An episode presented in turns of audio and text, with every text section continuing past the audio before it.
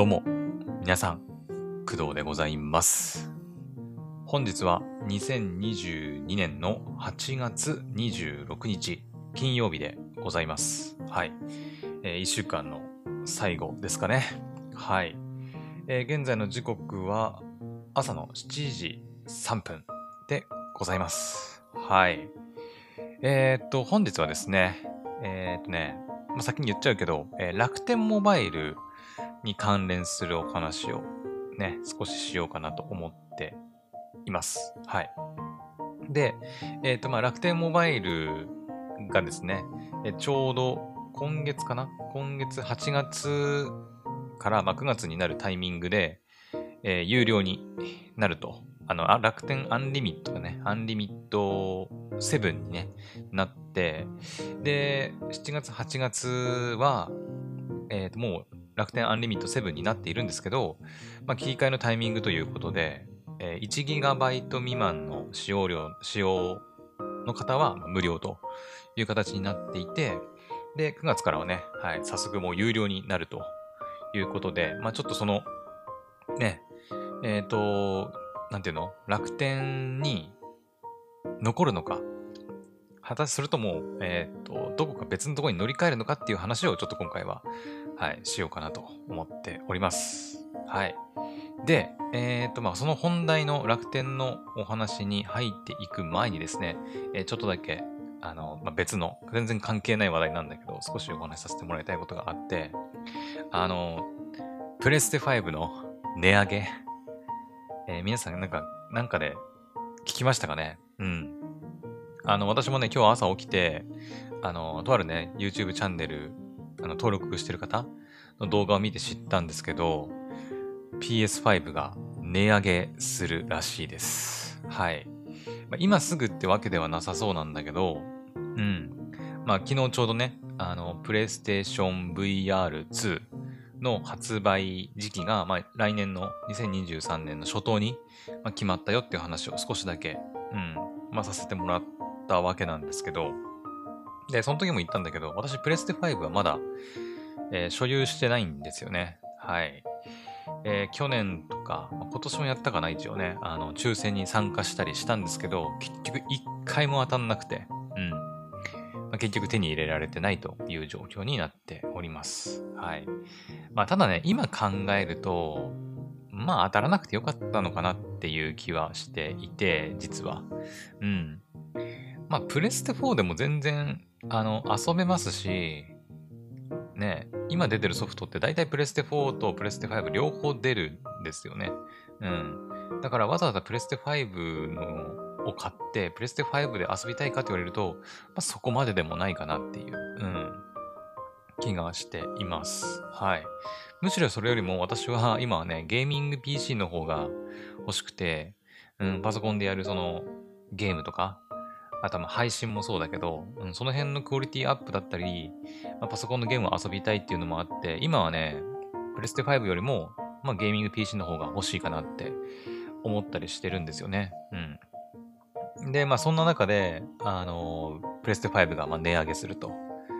まあ原因は、いわゆるあの、円安っぽいんですけど、うん。まあこの前アップルのね、製品が、ねまあ、値上げするとかっていう話もありましたけど、ついにプレステ5も値上げと、うん、いうことらしい。まあ、スイッチは今だ、なんか情報はないらしいけどね。うん。えっ、と、約ね、デジタル版も、えー通常版も5500円ぐらいって言ったかな、確か。だいたい。うん。5500円ぐらい、まあ、本体の価格が値上げするということみたいです。はい。いや、でもほんと辛いね。まあ、ソニーにとっても辛いのかもしれないけど、まあ、まだプレステ5を持ってなくて、これから買おうと思ってた人からしても、辛いですね。うん。まあ、昨日も言ったけど、未だにね、抽選じゃないと手に入らない状況になってるし、昨日見た Amazon のあの抽選ってどうなったんだっけな。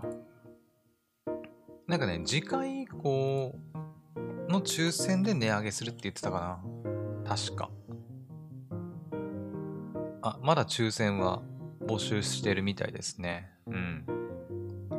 まだ、まだ間に合うみたいです。プレイステーション5ね。はい。値段は値上げ前の値段になってます。5000あ5万4千円と4万3千円。うん。ですね。あれ？ちょっと待って。あ、同じか同じかびっくりした。焦った焦った。違う違う違う。いいねいいね。はい。っていうような感じなんで、まあね。どうなんだろうね。うん、プレステ5。皆さんはどうします？うん、プレイステーション VR2 も来年出るらしいですけど、まあ PS、PS5 もね、持ってない私は買う予定もないし、正直 PS5 も買う予定はもうないし、ね、まあ値上げしたからといって私は正直、なんだろう、まあそもそも買う予定がないから今のところ、ね、買う意欲が失せてしまったというか、うん、っていうのもあるので、まああれですけど、まあでもやっぱりちょっとショックではありますけどね。うん。えーマジで値上げしたんかよ、みたいな。うん。よりね、あの、欲しがる人いなくなるんじゃないかなっていう人も、感じもね、してますけど。うん。まあでもどうだろうね。PSVR2 が意外と好評だったりすると、まあ意外とって言うとあれだけど、うん、好評だったりすると、もしかしたら、ね、値上げしてても、やっぱ PS5 欲しいっていう人も増えるかもしれないしね。うん。はい。まあでも、v、VR、あ、そっか、でもプレイステーションの VR 専用のタイトルとかもあったりするのかね。うん。難しいとこだね、そこはね。まあゲーミング PC 買ったりすれば、それこそ、ね、オキュラスとか、ピコ3とか、他にもね、パソコンにつないで遊べる VR ヘッドマウントディスプレイ、ね、あるから、まあ、プレイステーション VR にこだわる必要はあるのかなっていう気もするけど、はい。ちょっとあまりその辺はわかりませんけどね。はい。まあ、とりあえず、プレイステーション5が、えーデジタル版、通常版ともに約5500円の値上げするというお話でございました。皆さんはどうしますか？買いますか？まあ、持ってない人はね、持ってない人は買いますか？持ってる人はもう別に関係ないけどね。はい。持ってる人は、まあ、プレイステーション VR2 を買うか買わないかっていうところかな。うん。はい。ということでございます。はい。それでは、じゃあ早速ね、えー今回のメインテーマ、楽天モバイル、果たして継続するのか、それとも乗り換えるのか、乗り換えるんであればどこに乗り換えるのかというお話をちょっとしようかなと思います。はい。ここからが本番ですね。はい。えーとですね、もう結論から言っちゃうか。結論からね。うん。結論から言いましょう。私、楽天モバイル、アンリミット7、乗り換えます。乗り換えます。はい。はい。えっ、と、乗り換え先はね、ちょっとこの後お話しするんですけど、まあ、まず乗り換える理由についてちょっとお話しするんですけど、まあ一番はやっぱり、えー月額1000円ちょっとになっちゃうってとこだよね。うん。私ですね、楽天モバイルはもうね、えーもういつからだ？俺、いつからかわかんないけども、ずっとお金払ってないですよ。もう。うん、1円も払ってないです。うん。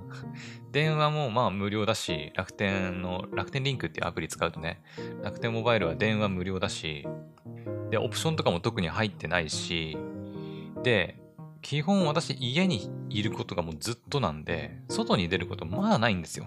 1ヶ月に1回病院行くかかちょっと買い物行くかぐらい。うん。なんで、まあ、外で買い物してる間にさ、動画見ることもそんなないし、まあ、音楽ね、車で運転してる時に聞くぐらいかな。うん。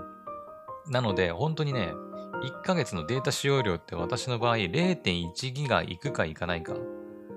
うん。行ったとしても0.3ギガぐらい。うん。頑張って、頑張って使ってって言うとあれだけど、うん。まあ、行っても0.3ギガぐらいかな。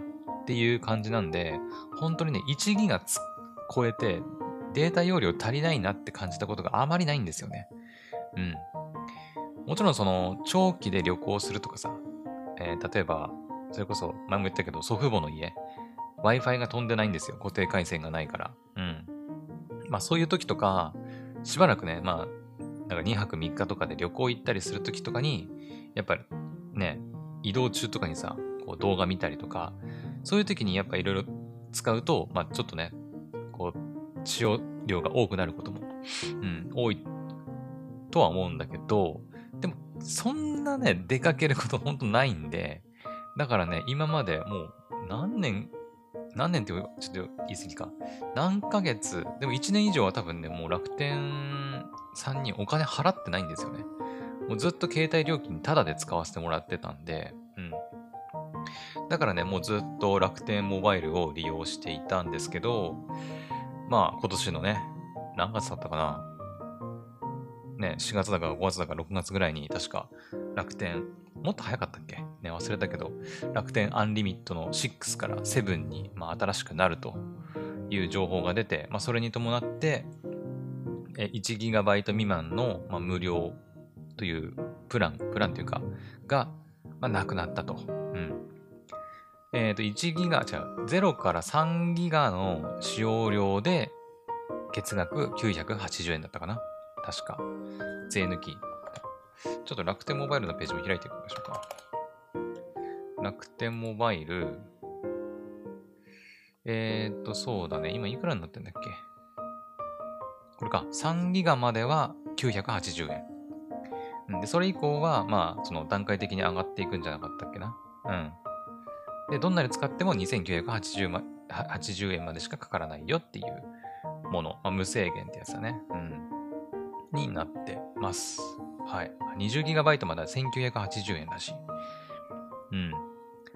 で、税込みになると、えっ、ー、と、3GB まで980円なんで、税込みで1078円になります。はい。うん、なんですよね。だから今まで0円だったものが毎月1078円の支払いが発生してくると。毎月ね。うん年間で考えると、まあ大体1万2000円ぐらいかな。うん。になるので、ね1万2000円から1万3000円くらいか。うん。になるので、ちょっとね、どうするかなっていう人も結構いると思うんですよね。うん。ネットでも結構その楽天アンリミット7になって、0円運用ができなくなって、で、乗り換えるのか、それとも継続するのかっていうね、まあ論争というか、うん、意見が割れて割れてるみたいですけど、うん。ね。まあ、楽天モバイルのいいとこもあるんだけど、うん、その楽天市場での、あの、ポイントがね、アップするとかさ、あとさっき言ったその国内の通話通話料が無料、いくらでもね、かけ放題、オプションとか関係なくね、楽天リンクっていうアプリを使うと、まあいくらでもかけ放題になるというところが、まあメリットだったりはするんですけどね。うん。あと、なんかいいことあったかなまあ一番はやっぱりその、0円でね、運用できるっていうところがまあ良かったのもあるし、うーん、そうだね、そんなところかな。うん。で、あの、悪かったところだよね、やっぱね。うん、悪かったところは、そうだね。まあ、悪かったとこっていうか、まあ、今回乗り換えるきっかけの一番の理由はやっぱ有料になっちゃったってとこなんだけど、あの、それに加えてですね、それに加えて、あの、つながりにくいっていうところがやっぱあるよね。うん。あの、ネットでも結構言われてますけど、あの人口カバー率何90何パーセント ?97% か。97%突破とかって書いてあるんだけど、確かに、あの、楽天の自社回線、楽天回線につながるんだけど、つながるんだけど、めっちゃ遅いと。うん。っていう意見聞きますね、結構ね。うん。多分そこも結構大きいと思うんだよね。やっぱりドコモとか au とかソフトバンクの、あの、回線とかに比べると、ちょっと遅さが目立つ。うん。なんか昔はさ、その楽天回線、今もそうかな、楽天回線エリア外だったら au のね、回線にこう、自動的につながるっていう風になってて、まあその場合だとなんか、なんか別のなんか使用量みたいになるとかっていう話もありましたけどね。うん。今ね、だからその楽天回線エリアがまあ広がっちゃった分、その au 回線でつなげられるエリアがもうほとんどないから、どこ行っても楽天回線つながるっちゃつながるんだけど、ただもうどこ行っても遅いみたいな 自分でそのね、au 回線につなげたりとかっていうのはまあ多分できないようになってると思うんだけど、うん、そこかなと思いますね。うん。まあ、私もね、その病院の外では平気なんだけど、病院の中、まあ、病院って特にさ、あの、まあ、わかると思うけど、あの、なんだ、例えばレントゲンのさ、部屋とかって、あの、鉛の扉がついてたりとかさ、結構そういう外のやっぱ電波の影響、ね、精密機器たくさんあるし、命に関わるね、あの、ペースメーカーとか、うん、いろいろあると思うから、まあ、病院内自体でもすでにその、ここのエリアではスマホ使わないでくださいとかね、いうのもあったりすると思うんだけど、まあ、使用できるエリアもね、もちろんあるとは思うんだけど、その、なんていうのかな。電波の影響を受けないように多分作られてるんだろうね、病院の建物自体が。うん、だから余計にね、電波つながりにくいんですよ。うん。まあ、ドコモとか au とかソフトバンクでつながるのかどうかはわからないし、まあ、各病院にもよると思うんだけど、うん。都内の病院とかだったらあんまりそんなこともないのかな。ちょっとわかんないんですけど、私がね、まあ、潰瘍性大腸炎とか、まあ、この前のコロナの時とかに通った病院はですね、まあ、一応それなりに大きい病院ではあるんだけど、うん。外に出れば、まあ、普通に楽天のモバイルで、あの、まあ、動画はちょっと見ないけど、音楽聴いたりとか、まあ、普通に使えるんだけど、ウェブブラウザしたりとか、できるんだけど、あの、病院の中に入った途端にですね、結構ね、もう県外。もうトイレなんか入ったらもう県外、完全県外ですね。全然使えない。何も繋がらないっていう状態。うん。結構トイレもね、奥まったとこにあったりとかするし、うん。でもね、全然奥まってない、その、各その、なんか、私の場合、消化器内科に通ってますけど、なんか、なんとかかってあるじゃないですか。消化器内科、あ、なんだ、脳神経外科、えー、ななんだ、産、産婦人、産婦人科なのかわかんないけど、ね、とかあるじゃないですか。かその科ごとに、その、なんか、待ち合わせ場所じゃないけど、待機場所みたいなのがあって、全然奥まった場所って感じじゃないし、あの、すぐ隣見れば窓がついてたりするんだけど、それですらね、あの、県外になるからね。うん。そう、だから病院内にいる間はね、ほとんど私スマホね、ネット使えない状況なんだよね。うん。漫画見ようにも、あの、まあ、ダウンロードしてあれば、かろうじて見れることもあるんですけど、うん。でもダウンロードしてない、その、なんだ、例えば、ジャンププラスとかさ、え LINE 漫画とか、ああいうのって結局ダウンロードできないから、ね、ネットにつないでさ、パッ、ポチって開いて、漫画の画面開いて見るんだけど、それすらできないっていう状況になってるんですよね。うん。っていうのもあって、いやーもう使いにくいなーって、なんとか繋がんねえかなーって思ってたわけですよ。うん。まあやっぱそれが2番目に大きいかな。まあ有料になった。うん、有料になるそしてつながりにくいっていうところが、まあ、今回私が楽天モバイルをやめて他のところに乗り換えようかなと思った理由ですかね。うん。まあ一応ね、アンリミット7になるにななるにあたって、まあ有料になるわけですから、まあユーザーがね、明らかに減ることはもう分かってると思うんで、楽天さんも。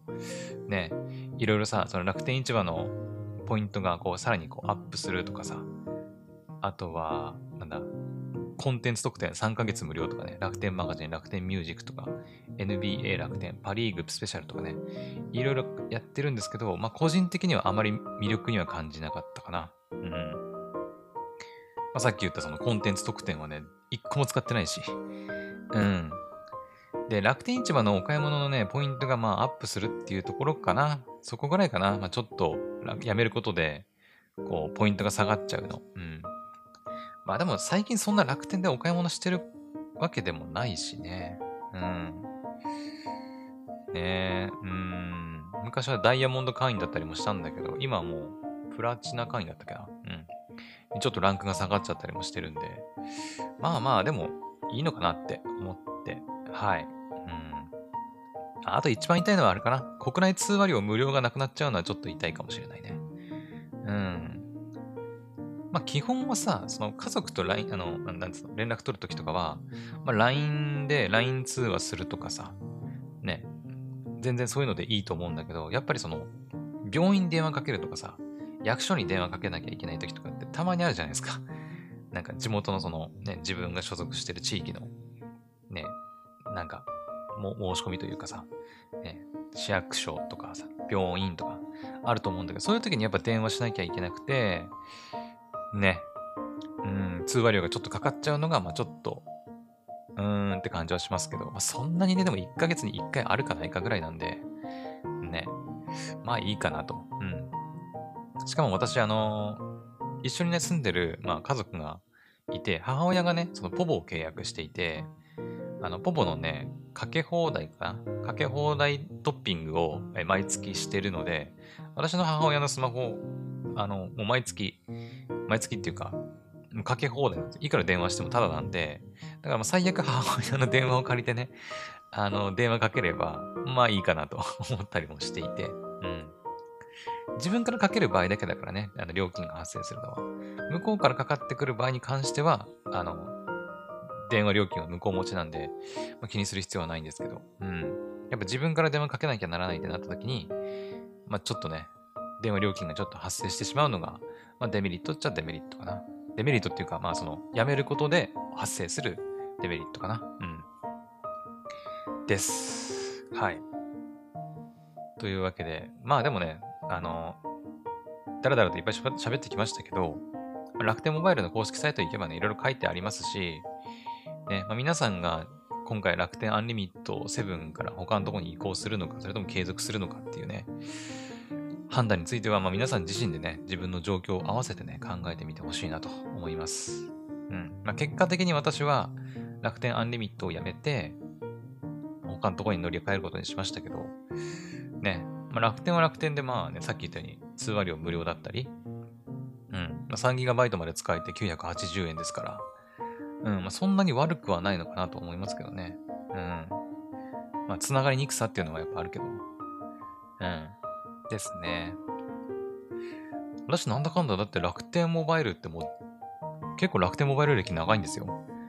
アンリミットになる前からもうずっと楽天使ってたんで、えっ、ー、と、大学卒業して、えー、新社会人になって働き始めて、1年目ぐらいから、えー、もうね、最初 au 使ってたんだよね。その、親が契約したスマホのプランっていうか、で、そのままずっと使ってたんだけど、まあ、働き始めたっていうことで自分で料金、あの、携帯料金支払えって言われて、自分で携帯料金支払うとなるとさ、やっぱなるべく安い方がいいなと思って、それで au からね、楽天モバイルに乗り換えたんだよね。当時、格安 SIM だったね。当時ね。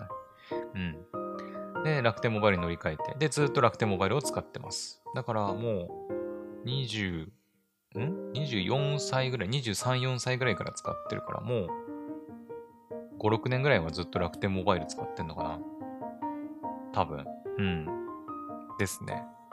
なので、まあ、今回ね、5、6年使ってきた楽天モバイルとおさらばするのはちょっと寂しいところもあるんですけど、うん。まあでもしょうがないのかなって思います。はい。まあお金も取られちゃうしね、毎月ね。うん、つながりにくいし。っていう感じで、今回私は乗り換えることにしました。はい。いやー、まあでも多分ね、このちょうどこの8月末のタイミング結構ね、乗り換える人多いと思うんだよね。うん。多分。そう。あのね、さっきも言ったけど、この9月になるタイミングで、まあ、スマホの楽天モバイルの料金が発生し始めるんですけど、私で言ったらまあ 3GB まで使わ、3GB ぐらいなんで、まあ980円。税込みで言うと1000、なんだっけ ?27 円だっけ？ね。だと思うんですけど、あのー、9月、10月までは楽天ポイントで保管されるっていう仕組みになってるんだよね、一応。うん。8月 ?7 月、8月は本当にもう 1, 1ギガバイト未満は無料ってことになってるんだけど、9月、10月に至っては、一旦その1000いくらっていう支払いは出るんだけど、代わりにえっ、ー、と、楽天ポイントでその分を、まあ、保管しますよっていう、まあ、実質無料みたいな。うん。まあ、1回戦面のみって書いてますけどね。うん。1ギガバイト未満の方ね。うん。それ以上使ったらもちろん払わなきゃいけないけど。はい。なので、まあ、そこまで焦る必要はないんだけど、一応楽天ポイントで保管されるからね。うん。まあ、ただ、あの、実際支払いは発生しちゃうよっていうことだけはちょっとお間違いのないようにね、注意してください。はい。OK。では、ここからですよ。うん。ここからですね。じゃあ、私は楽天アンリミット7をやめて、乗り換えて、果たして何に乗り換えるのかというお話ですね。で、え今回はちょっともうだいぶね、喋って長くなってしまったので、あの、乗り換え先の、その、なんていうの、詳しい話？うん。その、こういうところがメリットなんだよとか、まあ、ざっくりとは言いますけど、あの、詳しい説明は、また今度。うん。まだね、あの、楽天モバイルの、その N、MNP か。ね。あの、電話番号を移行する手続きとかまだ何もやってないんで、多分その時に、うん。MNP は多分裏でやっとくかな。うん。楽天モバイルの MNP を発行してもらう作業をちょっと裏でやって、で、その移行先の、えー、っと、SIM、SIM っていうか、キャリア？キャリア？ん？なんか変だな。うんと、移行先の、だからそのスマホの契約？は、えー、ちょっとね、この収録しながらちょっとやっていきたいなと思ってますんで、その時にね、こう、いろいろメリットだったり、まあ、デメリットだったり、うん、なんで選んだのかみたいな話をしていけたらいいなと思ってます。とりあえず今回は、まあ、楽天モバイルアンリミット7を、まあ、やめて乗り換えて、どこに行くのかっていうのをちょっとざっくりとだけ、うん、お話ししようかなと思います。はい。それでは発表します。私、工藤が、えー、っと、今回ね、楽天モバイルアンリミット7をやめて乗り換える先はですね、YU モバイルでございます。はい。YU モバイルです。聞いたことないかもしれない。もしかしたらね。うん。まあ、正直私もあの、自分で調べて発見するまで、そんなスマホのなんかキャ、キャリアっていうかね、あったのみたいな感じだったんで、ま、まだね、多分結構知名度は、まあ、そんなにないんじゃないかなと思うんですけど、うん。YU モバイルね。はい。で、こちらですね、えっ、ー、と、一応、格安 SIM になります。はい。格安 SIM。あの、いわゆる、その、ドコモのアハモとか、au のポボえー、ソフトバンクの LINE もとかみたいな、あの、いわゆる大手キャリアの、その、格安プラン。うん、格安プランなんだけど、その各そのドコモとか au とかソフトバンクの回線を使使えるみたいなものではなくて、本当に格安 SIM ってやつだね。ね。まあ、格安 SIM って他にもたくさんあると思うんだけど、ニューロモバイルとか、あとは、なんだっけ、IIJ ミオとか、ね、あ、なんだっけ、お、あとなんだっけな。お、お、あ、ちょっと忘れた。まあいいや。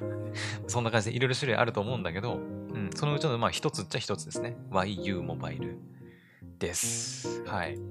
まあ一応ね、あの今回の配信の概要欄に、あの、公式のページ、えー、書いて、あ、URL 載っけておくんで、よければ興味ある人は見てみてください。はい。英語で y.u って書いて、モバイルで YU モバイルでございます。はい。ねえ、うん。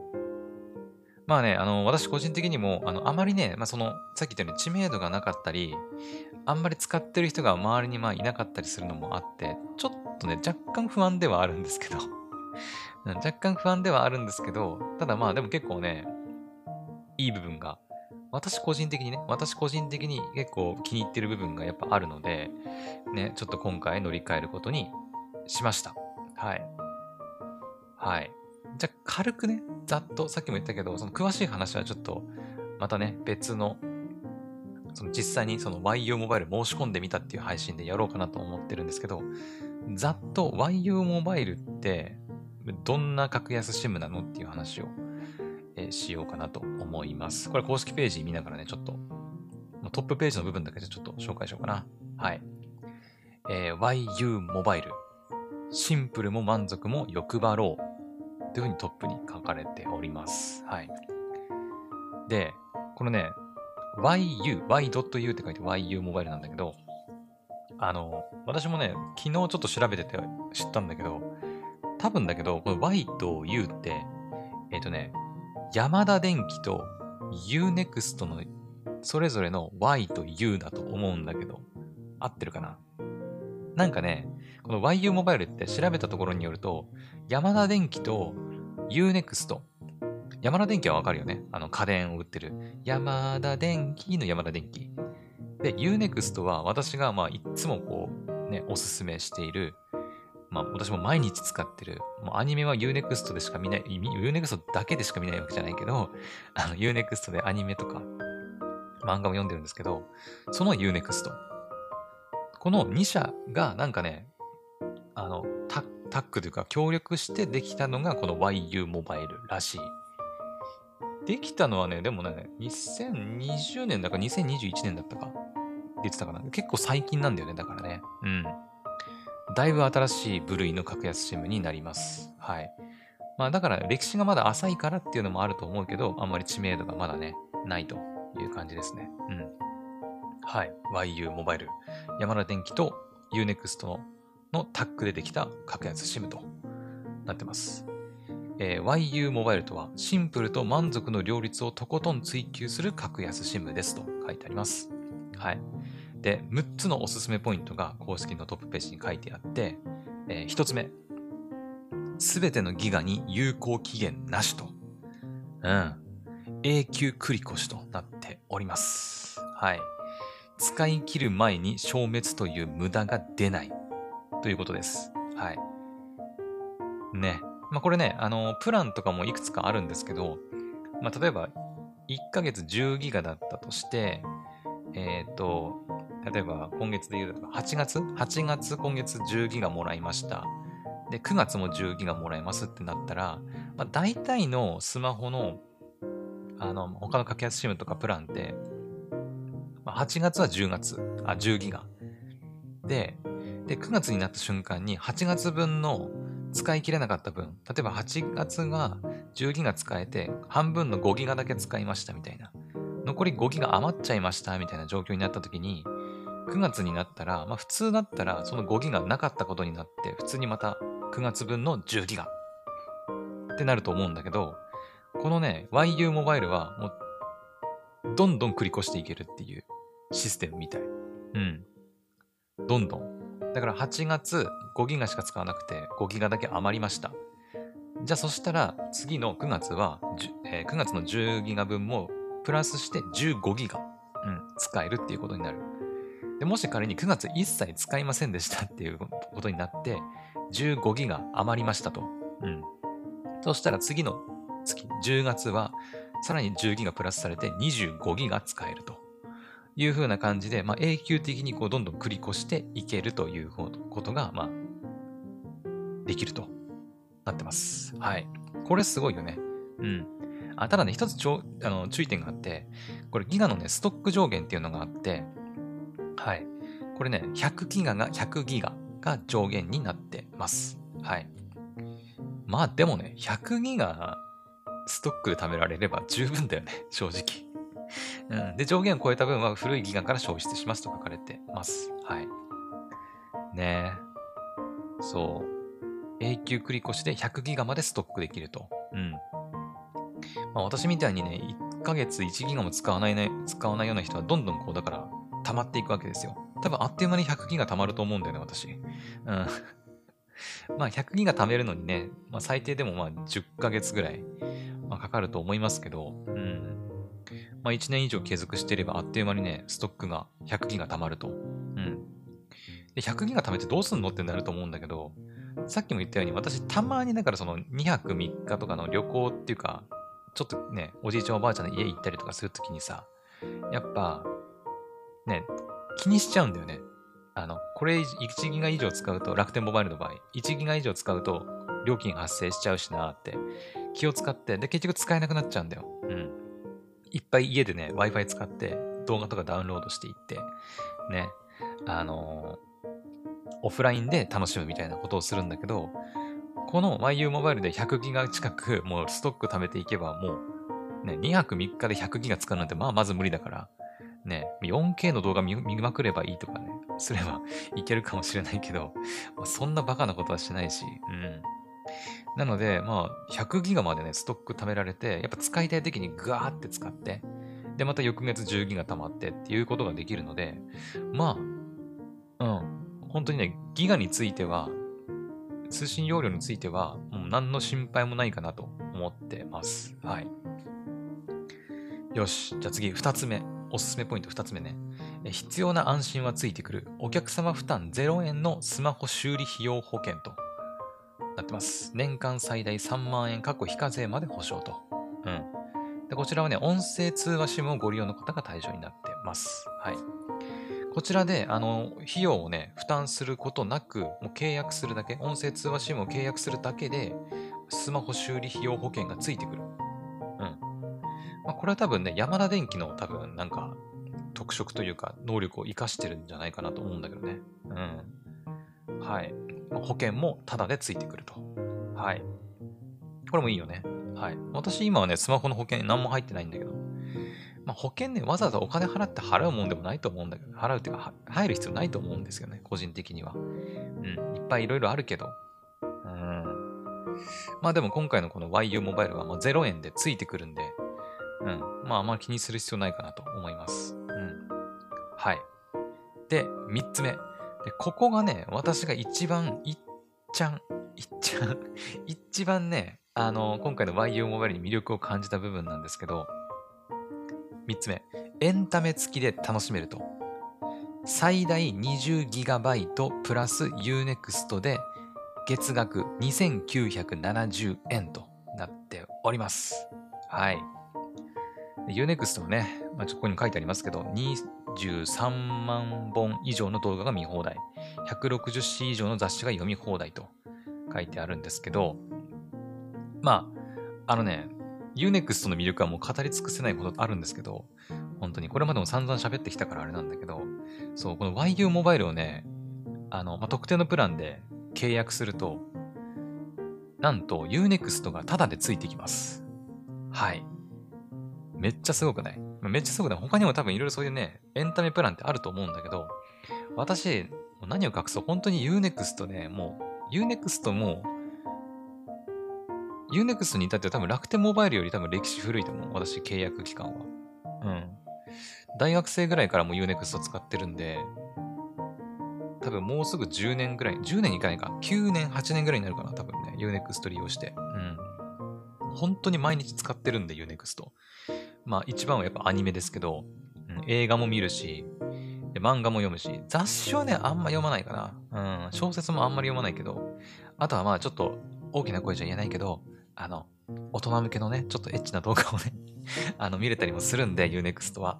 はい。で本当にだから総合エンタメサービスっていう感じなんですけど、うん。まあ、Unext ってね、月額2189円だったかな確か。ちょっと細かいんですけど、うん、税込みね、2189円。で、ちょっとね、他の、まあ、サブスクアマプラとかネットフリックスと比べるとちょっとお高いんだけど、代わりにですね、毎月 Unext で使える1200ポイントがね、返ってくるんですよ。うん。すいません。そう、Unext って月額2189円、ちょっと高いんだけど、毎月そのうちの1200ポイントが Unext ポイントで返ってくると。で、そのポイントって何に使えるかっていうと、まあ、Unext で読める、まあ、漫画を買うのに使ったり、あとは映画のレンタルとしても使えたり、まあ、購入は、購入はできなかったかな。まあ、レンタル使えたりとか、うん。あとまあさっき言ったようにそのエッチなね、動画もあの変えたり、レンタルしたりも できます。はい。そう。だからね、実質はもうちょっと安いかなっていう気がしてますね、Unext はね。うん。で、あのー Unext ついてくるって言ったんだけど、月額2970円なわけですよ。これね、シングル Unext っていうプランがあって、それを契約すると、まあ、月額2970円になるんですね。うん。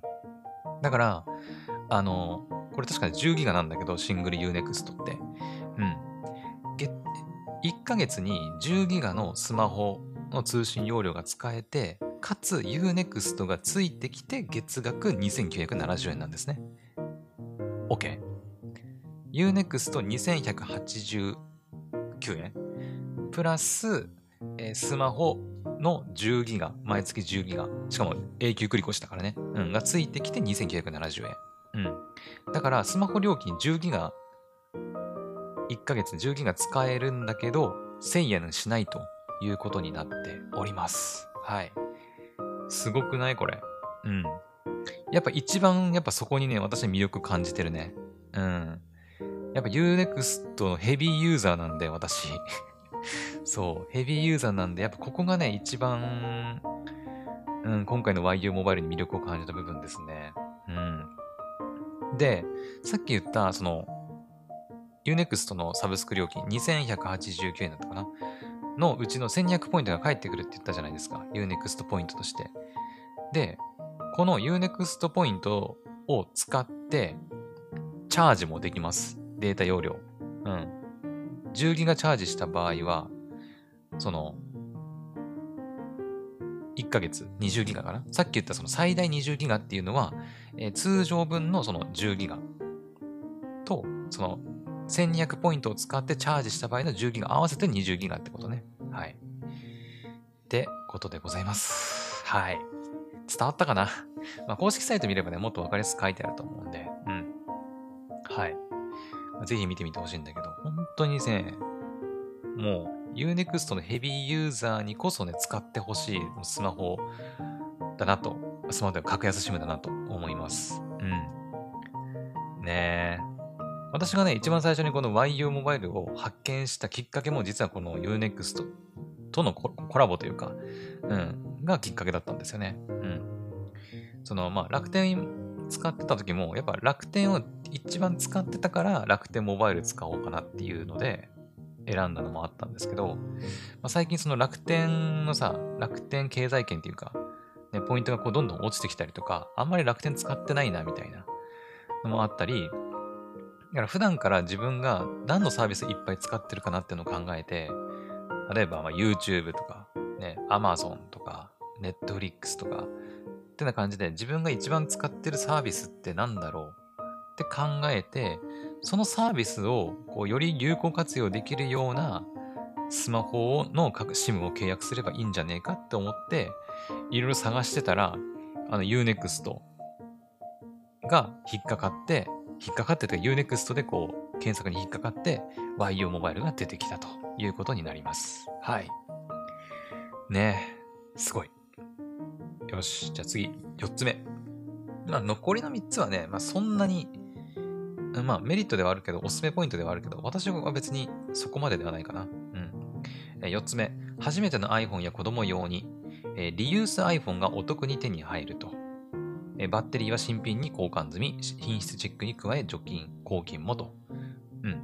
はい。これ音声通話 CM への申し込みが必要みたいです。はい。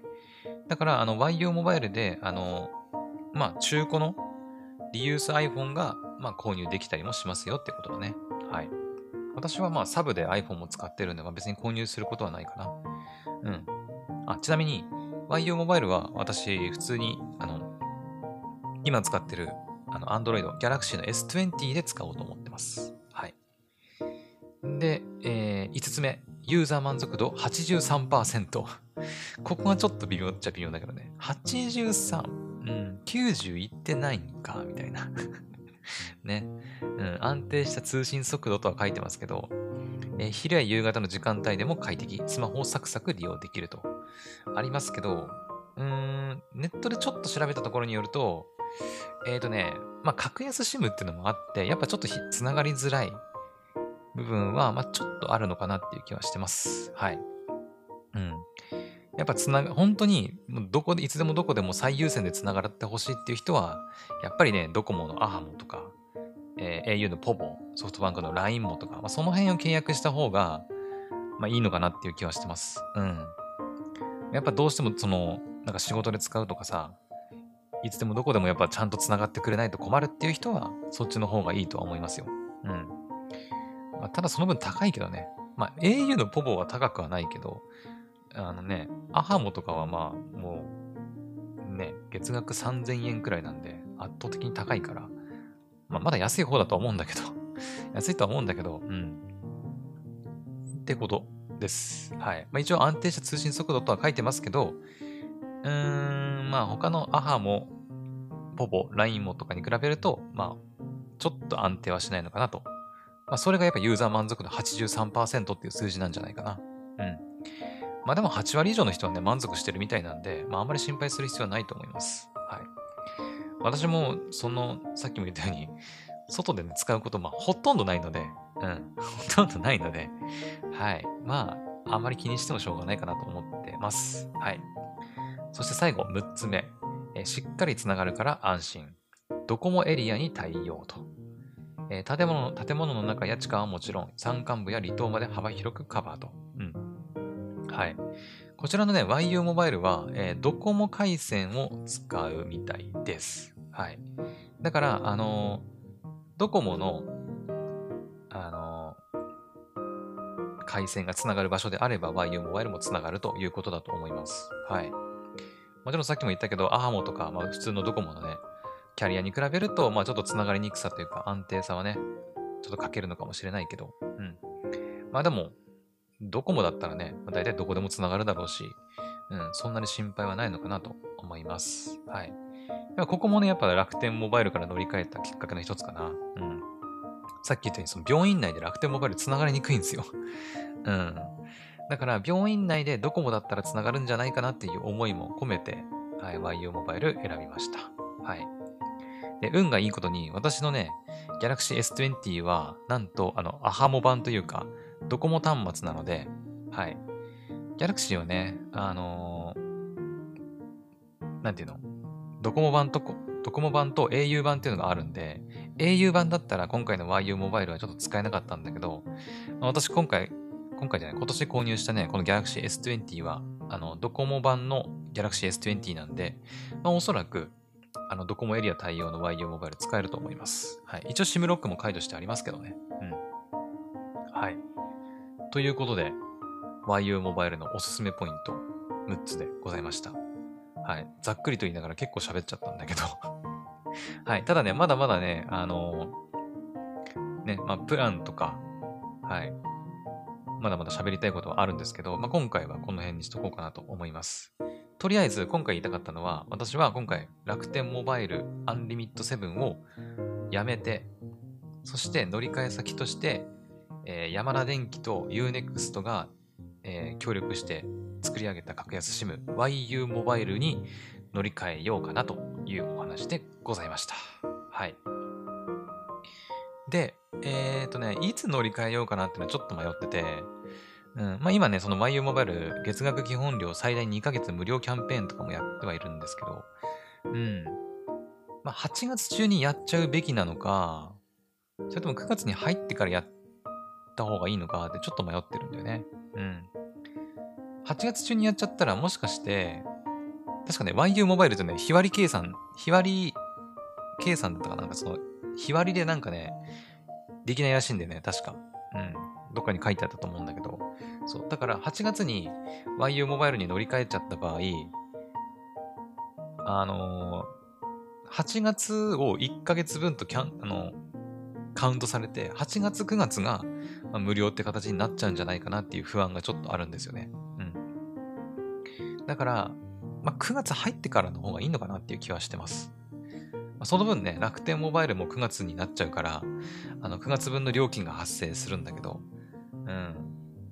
まあでも、その、ね、楽天モバイル、さっき言ったように、楽天モバイルの 1GB 未満であれば、えー9月料金発生するんだけど、楽天ポイントで保管されるんで、まあまあまあ、いいのかなって思ってます。はい。なので、9月に入ってから、えー実際に楽天モバイルから YU モバイルに乗り換えようと思ってますんで、はい。あのなんかね、まあ、ちょっと間違ってること言ってるぞっていうのがあったら、全然教えてくれると嬉しいです。はい。私もあんまりね、そこまで詳しく調べられてるわけではないので、うん。はい。一応9月に入ったらやろうかなと思っております。で、楽天の MNP とかはちょっと裏でやっておいて、えー実際に YU モバイルに申し込むところは、えーちょっと配信で、配信では収録で、うん、撮りながらやっていこうかなと思っておりますんで、どうぞよろしくお願いします。はい。一応ね、あの、今回の、え楽天モバイルの公式サイトとか、えー YU モバイルの公式サイトについては概要欄載っけておくんで、あの本当にね、Unext 利用している方はね、YU モバイルめちゃくちゃおすすめでございます。はい。ってな感じで、以上でございます。はい。ねえ。いやー、今回も喋りましたね。はい。で、OK かなうん。PS5 値上げ、楽天モバイルから YU モバイルに乗り換えというお話でございました。はい。というわけで、今回の配信はここまでにしたいと思います。それでは、また次の配信でお会いしましょう。バイバイ。